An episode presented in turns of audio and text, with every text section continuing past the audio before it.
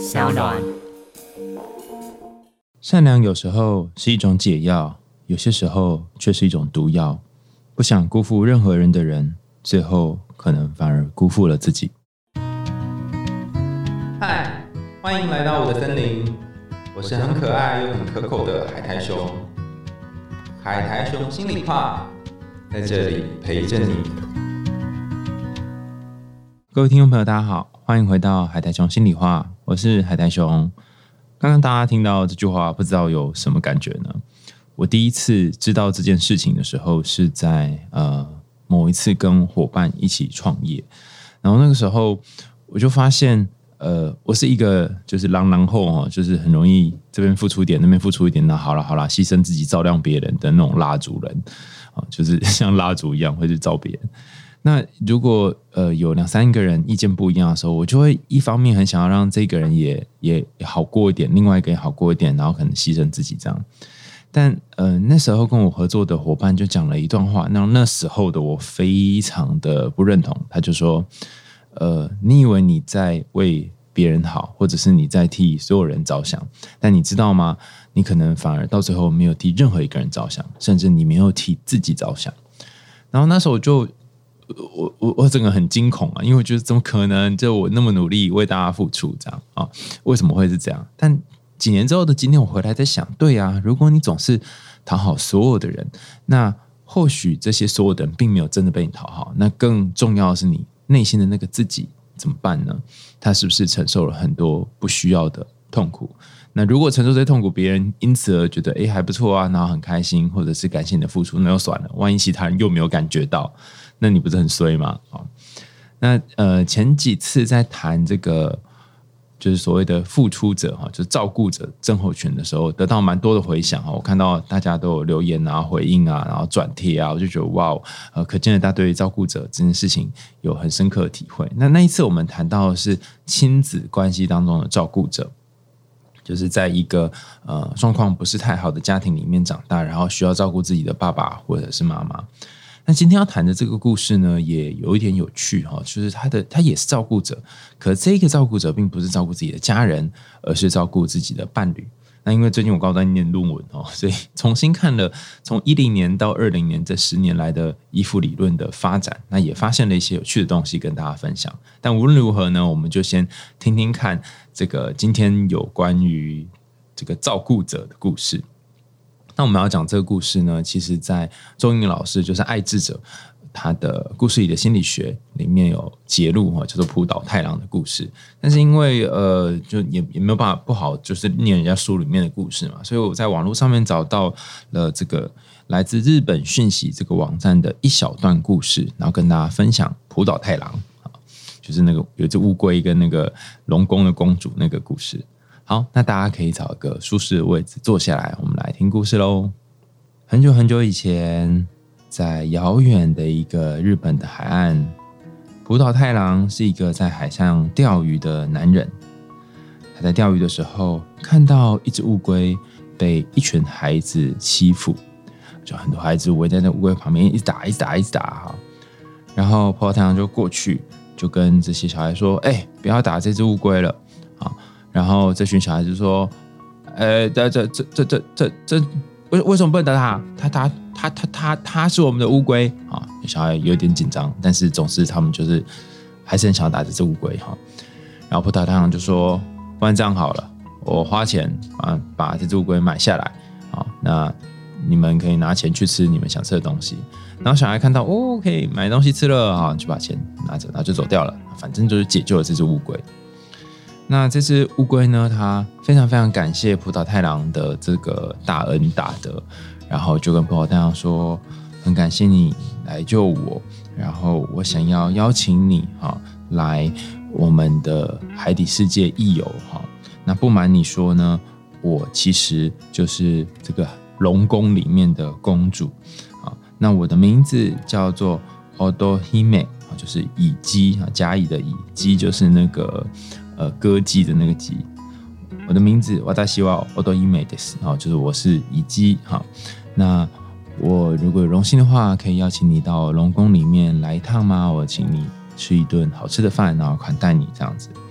而且这只乌龟呢，还给波岛太郎他的那个鳃哈，就是在水里面可以呼吸那个鳃，作为报答，并且呢，他就带着它往深海里面游去，就游向那个龙宫里面。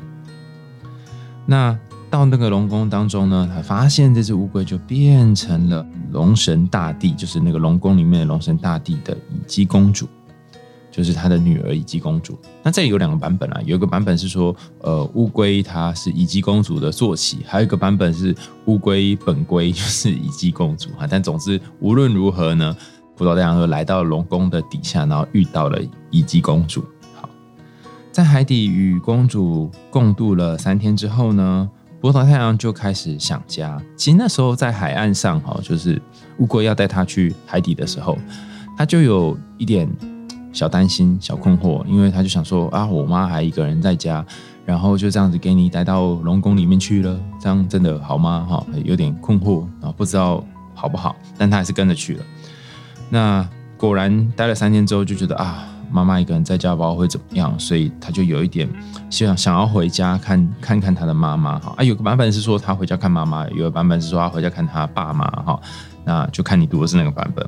但是在这个龙宫里面的公主呢，就说啊，你不要走啦，哈，就拜托啦，陪在我身边陪我啦，哈，类似像这样子啊，你可不可以不要离开啊，哈，这个葡萄太阳就很坚持，他就坚持要离开，坚持要走，然后坚持要回到他的世界里面，然后就，唉，这个公主就是没办法，她就说啊，不然这样好了，我给你一个东西。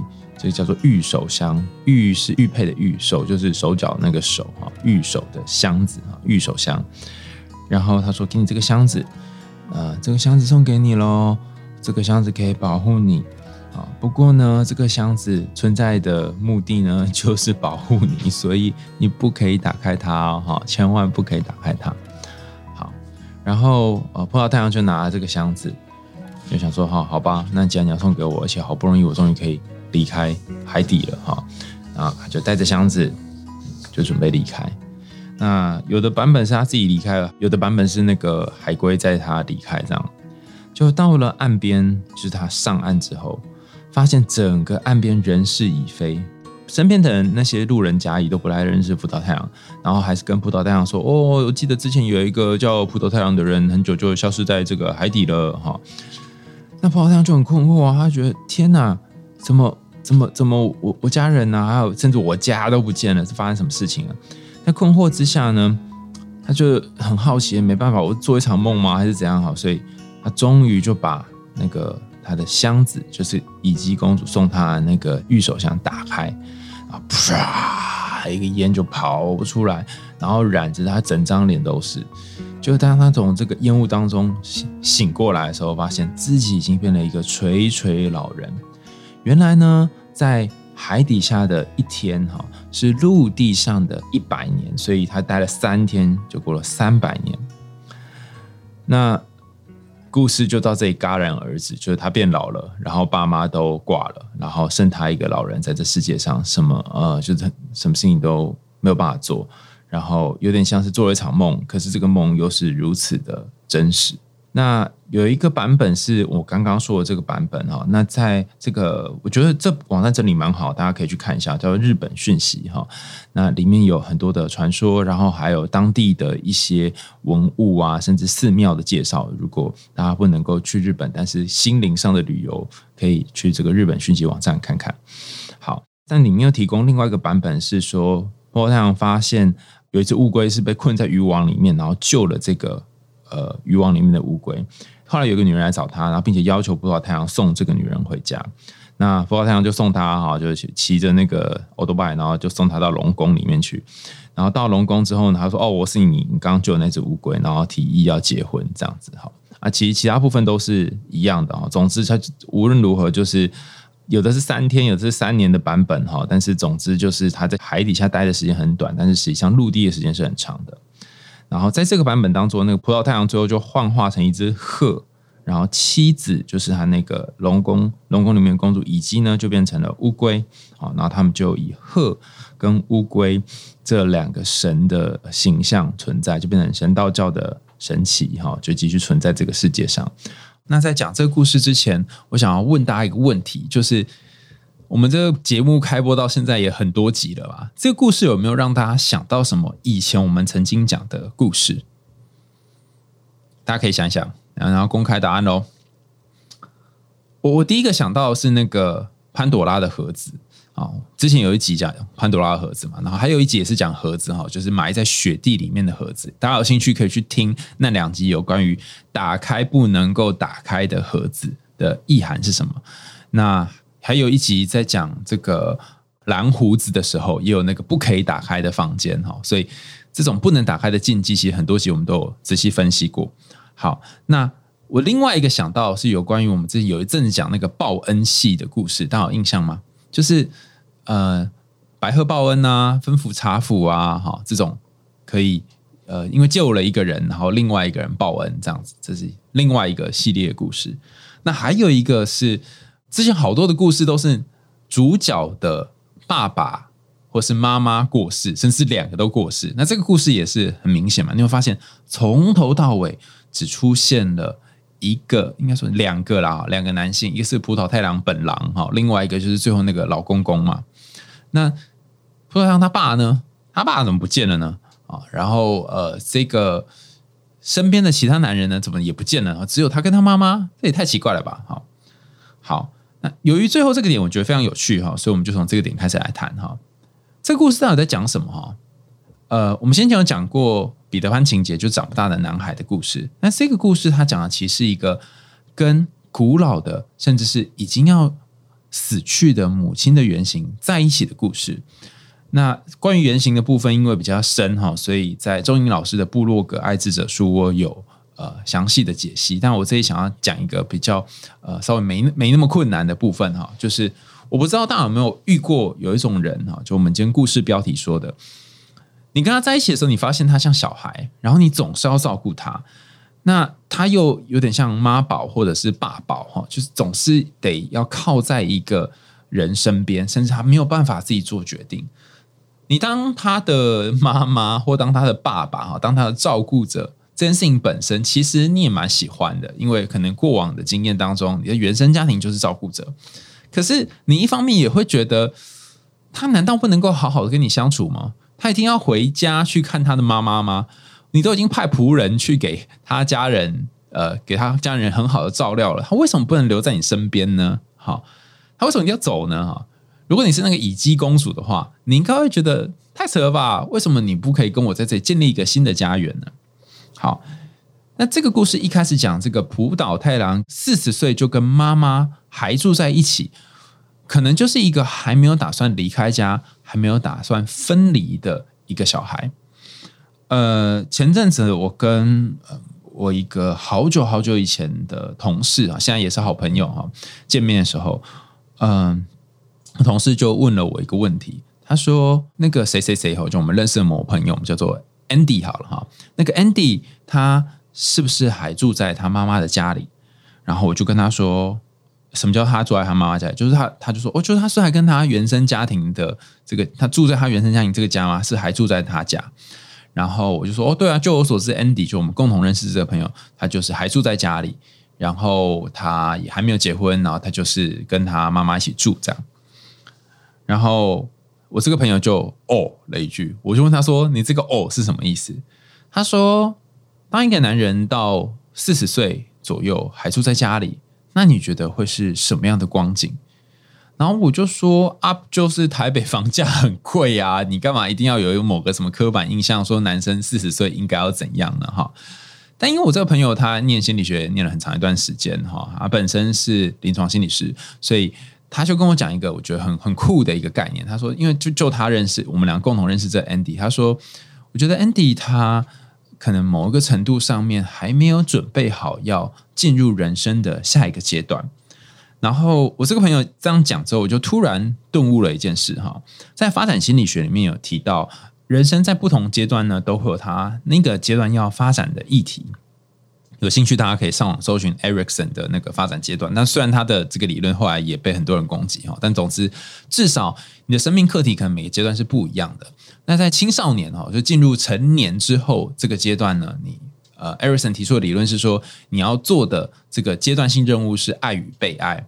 这里的爱是跟一个重要的人建立亲密关系，然后也能够不论是组成家庭，或是组成一段稳定的感情关系也好，但总之就是它可能是你这个阶段要做的事。如果你没有办法在这个阶段之前完成了其他任务的话，那你可能会还在卡在前面的任务一、任务二哈，这个任务都还没有完成。那前面的任务一二是什么呢？包含对人的信任，包含自我的独立，包含离开家等等。那因为是 Erikson 很早期的理论嘛，所以后续的理论个体关系就提到另外一个概念，叫做分离个体化，就是说你跟家人可以分开，然后独立生活，或者是独立自己居住、照顾自己的起居等等。先前我们在有一集节目叫做《光影华尔兹》啊，我们请到《光影华尔兹》的这个作者来来现场分享他的书，就讲到说他第一次自己就是离开家出国，然后呃自己煮饭，然后在国外念书。那这个其实就是一个物理上的分离，促进心理上面分离的感觉。回到普岛太阳这个故事哈，你就会发现一件很吊诡的事。就太郎本郎，他到四十岁的时候还跟家人住在一起，甚至跟妈妈住在一起，表示他的心灵上是没有跟妈妈分离的。那这一段，如果我们单纯从现实生活来看，就我们刚刚前面讲的嘛，就是哦年纪很大啊，就我朋友说的，Andy 还跟他妈妈住在一起。但我觉得比起现实生活当中这个实际的状况来说，更重要的是，你甚至可能是真的实际上离开你妈，自己在外面租房子或自己在外面买房子住。但你的心灵却没有离开你妈，也就是说，倘若你妈是一个很爱唠叨的、自我要求很高的，甚至会强迫你去做很多事情、会情绪勒索你的，倘若你妈是一个这样的人，那你离开家之后，你在工作上、在生活上、在感情上，还是展现出你妈那个勒索部分，不论是对待自己或对待自己的亲人、对待身边的人。甚至是你妈妈总是会掌控你，然后你在你妈妈面前总是会呈现出那个无法做决定的，甚至顺从的自己。那你在别人面前，不论是在主管、同事或是朋友面前，也是呈现一个顺从的样子。那么很有可能，你就是依然被那个古老的母亲情节，被这个古老的母亲给抓住。倘若太郎他妈妈是二十岁生他好了哈，那太郎妈妈就是六十岁了嘛，好，所以。你心里面还住着一个六十岁的老母亲，然后住在渔村的海岸边。那不论你出去捕鱼，不论你去到各个地方玩，甚至你到了龙宫乐园，你心里面总是挂念着这个妈妈。甚至你要结婚了，你要进入一段关系，你要开启一段感情，过你这一个成人阶段应该要过的这个亲密关系的任务，你还是得要派一个仆人去照顾你那个母亲。换句话说，这个古老的妈妈，她在你心中一直没有消失，然后影响你生活当中的一举一动，甚至你可能会为了这个古老的妈妈而放弃你现在要进行的任务。那这个任务呢，可能是和别人建立关系，也可能是呃承担比较大的责任。举个例子好了，我有一个另外一个朋友哈，叫 Ben 哈，Ben 他嗯，这样讲真的蛮奇怪啊，但他长期以来都是。都是拿着家里面给他的生活费，那他也不愁吃穿，然后他可以做他自己喜欢的事。我觉得有家人支持是蛮不错的，尤其在经济上面，我常常都很羡慕 Ben 哈。然后每次我们出去都是 Ben 出钱，然后他他花大把大把银子，这样我们都觉得很不好意思。然后 Ben 说没差，反正我花的是我老子的钱。好，好，那都是靠家人的这个。支柱在过活嘛？那我觉得这也没什么问题。可是自己的问题在于说，他好像没有意识到说，这个年纪他需要为他自己的生命，尤其是经济，负起一点责任。他就觉得说，我就这样过活就不错啦。然后我可以做我想做的事情啊，每天就跟朋友一起出去酒吧 chill，然后喝到喝到烂醉，反正有人会资助我这样子。我其实心里面有一个警铃，就在想说，诶，这样真的可以吗？他可以一直一直这样下去吗？那结果果不其然呢，他到后来呢，有一次要呃有一个机会可以跟他一起合作，要开一间酒吧。那他当然是可以拿他老子的钱哈，然后去投资这个酒吧之类的。但是当呃这个要跟他合伙的人问他，哎，我们愿不愿意就一起合开一个酒吧，然后你来负责管理跟经营这整件事情的时候，他竟然 say no。我我就问 Ben 说：“哎，你为什么要 say no？” 他就告诉我说：“哦，因为就是我觉得管酒吧很累啊，很麻烦啊，我不想要做这件事啊。”好，那这一段过程在讲的是什么呢？讲的是 Ben 他抗拒去承担一些责任，甚至是抗拒去开始实践他人生要工作，要去呃做一点正经事的这条路线。他总是想要飞在家，总是想要泡夜店，然后泡酒吧，这样每天过着秀的生活。它是一种逃离式的人生。所以浦岛太郎这个故事呢，虽然浦岛太郎是有工作的人啊，就是捕鱼为业哈，但是我觉得这捕鱼为业真的是一语双关哈。他会不会也没有在真正的做他人生应该做的功课呢？建立一个真正他想要的事业，而不只是是职业，然后甚至是进入一段他想要的感情关系呢？那我刚刚说双关的意思是说，太郎可能是以捕鱼为职业，但是他没有事业。还有另外一个意思是说。他可能是所谓的海王或海后，所以天天都在负责捕鱼跟开船。那至至于这个这个概念是什么，大家就是自己自行去揣摩了哈。如果你身边也有浦岛太郎，天天在捕鱼哈，然后没有捕到鱼、捕到乌龟就把它放走啊，然后或是让乌龟晕船的，那你就知道他可能在进行一个太郎的工作。那也许有些有些太郎他可能会进到海里面，然后跟。呃，跟你发生了一些关系之后呢，又回去找他的妈妈，哈，就是他还要回去这样子哈，那你就你就巴不得像乙姬公主一样送他一个会变老的盒子哈。总之，如果你是像太郎一样哈，你还没有面对你人生的课题，那终究会发生什么事呢？我们来看这个故事的结尾怎么样哈？终究你会变得有一天，你会感觉到有一种万谈哈，或者是觉得有点空虚，甚至是觉得啊，我为什么浪费了这一生？有一种很迷惘的感觉。那如果你跟太郎一样变成这样的时候，这时候再后悔就已经来不及了。所以葡萄太阳的故事，它某种程度上面，我们之前有几集在讲说，哦，人生有些时候很困难，就是要逃避一下。但这集反过来，是要跟你说，有些状况你是得去面对。那如果不面对的话，它就会一直卡在那里。就像我之前有呃引用过一一句话哈，叫做。不迷惘的人才是终身迷惘哈，所以你如果到了人生的最后一段落，变成老爷爷的时候才在迷惘，那就太晚了。所以如果你可以提前先迷惘起来，或提前先面对你现在的问题或困难，你就比较有机会可以长大。好，那这故事当中哈，中间的部分，因为刚刚讲开头跟结尾嘛，中间的部分有一个很重要的转折，是乙姬公主陪了他一段时间。可是葡萄太郎还是拒绝跟乙姬公主继续生活，甚至他还想要回去哈陪着可能的六十岁或七十岁的老妈妈。那这一段讲的是你的心中有一个新生的阿尼玛哈。如果忘记阿尼玛是什么，可以去看周英老师的故事里的心理学，或者去翻我们前面几期的节目介绍阿尼玛。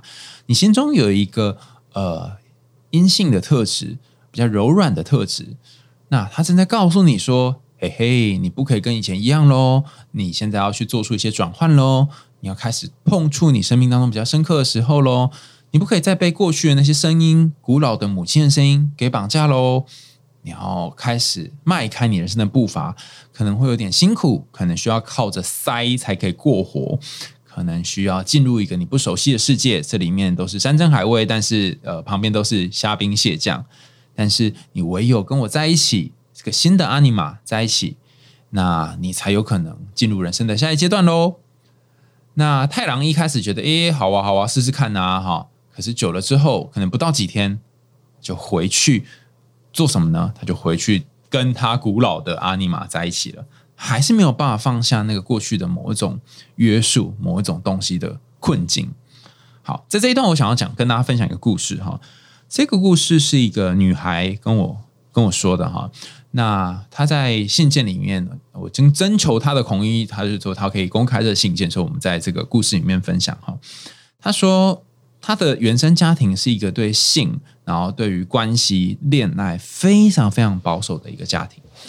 那他后来在一些社群当中有蛮多的性解放，然后也做了很多呃性上面大胆的尝试跟实践啊，参参加了非常多的活动聚会，很多。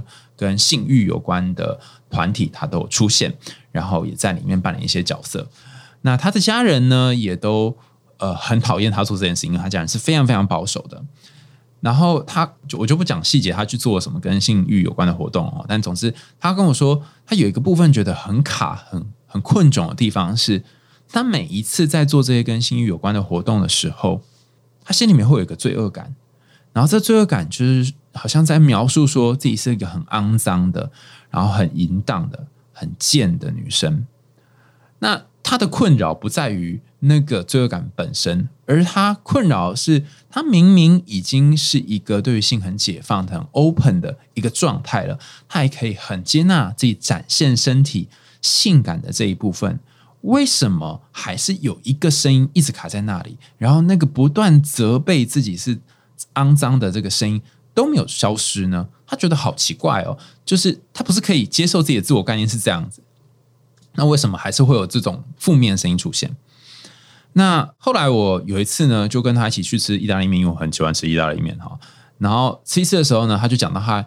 有一次办一个活动，是可以在呃对方的身上吃面。到吃过那种人体寿司嘛？哈，就类似这样，但是他是在对方身上吃那种什么流流水凉面嘛？哈，就是他们办了一个社群里面的活动哈，就是大家有人当那个人体模特儿，然后在上面吃这个流水凉面这样。那有一次他是去扮演那个人体模特儿，就是上面放放那个凉面的的盘子，他就当那个模啊就对了哈。然后他在当那个盘子的时候，他终于意识到一件事情，因为躺在那边其实躺躺着其实蛮无聊，然后人家去夹身上这些东西的时候，就是有一种怪怪的感觉。然后尤其大家在凝视你的身体、凝视这个盘子的时候，他突然意识到一件事，他发现他的身体其实是有一个部分很抗拒在做这个这个盘子的，但他又觉得在这个过程当中得到一种。呃，兴奋或者欢愉，或者是舒服自在的感觉，这两个感觉是同时存在的。此时此刻，他才意会到一件事：，原来他心里面呢有一个很古老的、很保守的、很刻板印象的声音，跟他说：“你不可以做这件淫荡的事情。”然后展现他身体上是一个紧绷的感觉。但是另外一个部分又跟他说：“我好想要去尝试，好想要去试试看。”摸索看看，探索看看一些新的世界、新的性欲上面的体验。好，所以这个部分让他觉得很兴奋、很舒服。那这两个部分打在一起的时候，他心里就有一种百感交集的感觉。然后，呃，因为他当博啊嘛，就躺躺在那边当盘子，所以又不能动哈。然后在心里面好像有一股巨浪出现，然后他讲的就我真的觉得非常的鲜明哈，他就拿那个意大利面卷成那个浮世绘的那个海浪的形状，就像这样巨浪出现在他心里面哈。他说就像这个面团这样，这个巨浪，然后有很多很多的波纹。那一刻他就突然哭了，有一个很深很深的悲伤出现，然后他想起原来自己在很小很小很小的时候呢，大概七八岁的时候被邻居的表哥好就是。上下其手，然后还有啊，做一些非常惨不忍睹的事情，那我就不不细说了。那那个时候，他就有一种好深的罪恶，是他觉得自己是不是某种程度上面，那时候就有对表哥有性欲，然后他很担心自己是不是就是一个很脏的的人。好，但他那个性欲又是很真实的，有这个欲望。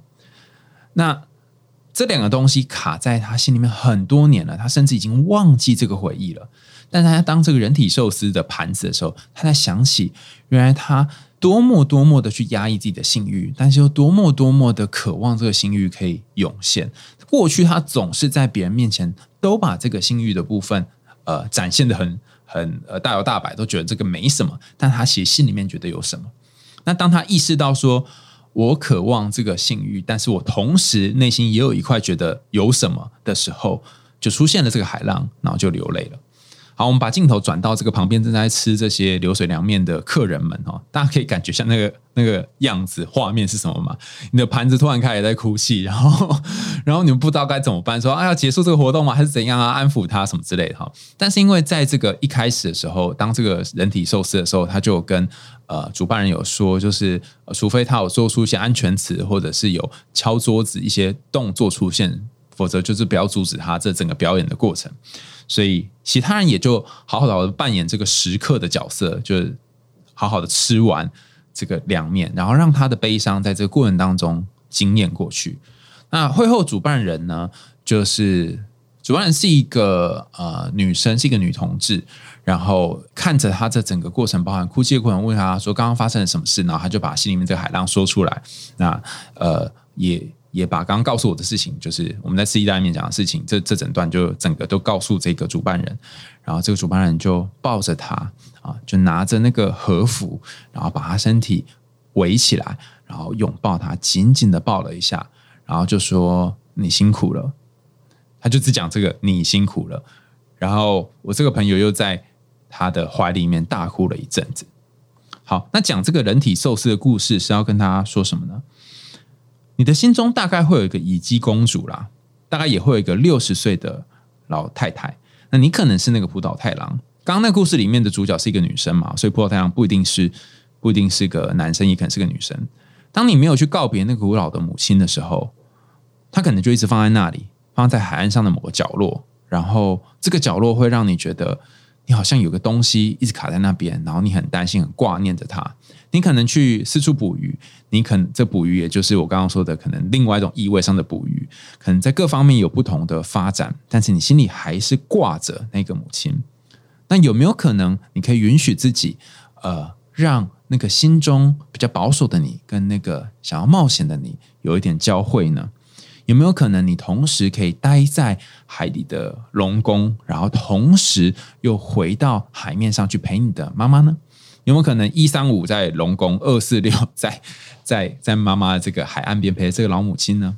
那如果你在海底下就已经跟乙姬公主做好了决定，跟这个新的自己做好了这个协议，他会不会就网开一面哈？就不要让你回到岸上的时候，世间。度过这么多年，然后妈妈也不见了，甚至他会说：“哎，不然这样好，我们叫那个计程车去把你妈再来，这样子哈，就帮你妈叫车，这样会不会有别的选择呢？有没有可能可以一起共存呢？我没有答案哈，但是大家可以放在心里面，做今天你对自己的一个反省或反思。那今天的最后要提供一个无奖征答哈，呃，但是想要呃让大家也一起来猜猜看哈。刚刚我们都从葡萄太郎的角度嘛，哈，那我们来想以姬公主的角度哈。如果你遇到了一个一直无法长大的普老太郎啊，或者是如果你是乙姬公主的角色，然后你要送给这个太郎，大家有没有想过哈？乙姬公主为什么要送一个会变老的盒子给太郎啊？她到底为什么要做这件事啊？她送这一个盒子，而且还跟太郎说：“哦，我跟你讲啊，这个是一个祝福哦，哈。”然后你就带他在身边上就是个祝福，可还叫叫他不要打开。你觉得乙姬公主安的是什么心呢？哈？大家可以在我们的 Apple Podcast 或者是 SoundOn 这个平台下面呢有留言的地方，可以留言告诉我们你听完这期节目你的想法，或是你觉得乙姬公主在想什么。然后我们在下一期的节目呢会跟大家公布，呃，我觉得可能有哪些答案啊。然后今天最后呢也非常谢谢大家的聆听，还有追踪我们的节目。